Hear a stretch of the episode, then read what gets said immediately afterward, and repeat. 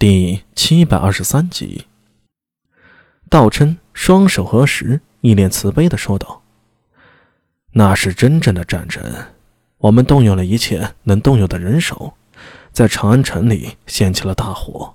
皇城里也有我们的人，还有突厥狼卫的加入，使得整个计划更有把握。无论是长安城、皇城内，又或者是大明宫这边，我们都是实供。”这话说出来，苏大伟脸色突变，最终眼神坚定下来。长安城有足够的守备，至于陛下那边，太史令还有我大兄他们都在，天子身边又有千牛卫，诸多重臣，你们的计划绝不可能成功。道琛目光微闪，像是眼里藏了毒蛇，他并没有反驳苏大伟的话，而是竖起了两根手指。第二点。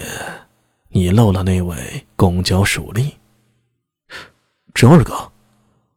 提起周良，苏大伟脸色再变，缓缓说道：“周良为什么会？哼，你想问他为什么会背叛你吗？”道琛双手合十，莫测高深的微笑道：“很简单，因为这个周良并非真正的周良。”啊！学子咯咯娇笑道：“ 我说过，我们这次的计划是受到你的启发。你以为我们的黑火油是怎么运进宫里的？”高离冷笑道：“ 听那个老色狼说，你有银鱼袋可以入宫，又被天子赐了金鱼袋。我们派了一个人伪装成周良，盗出你的银鱼袋，如此。”便能将黑火油运进宫内。苏大为整个人愣在当场，脑子里飞速转动着：周良被替换掉了，这才是真的是……等等，什么时候换的？怎么可能瞒过自己的眼睛呢？不，最近几日自己很少回去，特别是昨日。如果还没等他将所有事情想明白，便在这时，道琛无声一笑。双手一分，手里的白骨念珠寸寸断裂，一枚枚白色骨珠散在半空中，相互碰撞并溅着，如烟花般灿烂。呜，空气中传来凄厉的笑音。动手！长安太极殿，李治脸色铁青的站在殿中，周围有些跟随的百官。殿中本应该点上灯火，但是此刻不需要了。长安城内的大火，再加上宫内的火还没熄灭，四处浓烟升腾的同时，也带来了足够的火光。百官的面庞在这燃烧的大火映照下显得十分诡异，脸上的阴影忽明忽暗，状如妖魔。陛下，此处不可久留，不如由臣护送陛下再转去更安全的地方。王文度向李治抱拳道：“不，朕哪也不去。”李治断然拒绝，他的眼睛看到站在人群中神色自若的长孙无忌。突然的大火，百官的混乱惊恐，并没有令这位老臣有丝毫的担忧。长孙无忌是太宗李世民时期一路过来的重臣，亲眼见到一片废墟中如何建立起一个伟大的国家，并眼前更加恶劣十倍、百倍的局面都经历过，眼下对他来说何足挂齿。陛下，长孙无忌似乎看出李治的不安了，带着右仆射褚遂良一起走上来，向李治见礼道：“陛下无需担心，宫里的守备足够，长安城也有禁武卫和不良人，出不了乱子。”臣忽然记起一事啊，还记得武德九年八月，当时东突厥吉利可汗听闻大唐动荡。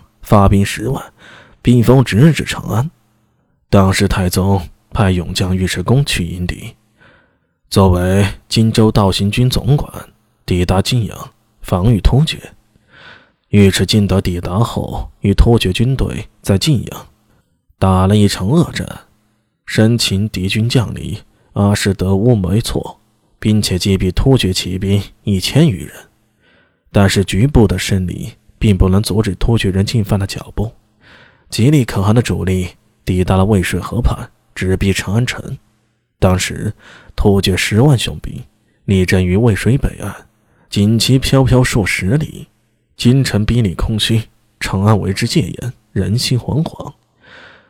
心下虽然对长孙无忌越来越不满，但是当他提起太宗的旧事时，李治仍然不住神往，下意识的便问道：“后来呢？”尽管这个故事他已经听过无数回了。后来，太宗亲率高士廉、房玄龄等六骑至渭水河畔，隔渭水与吉利对话，指责吉利赴约，以作疑兵之计。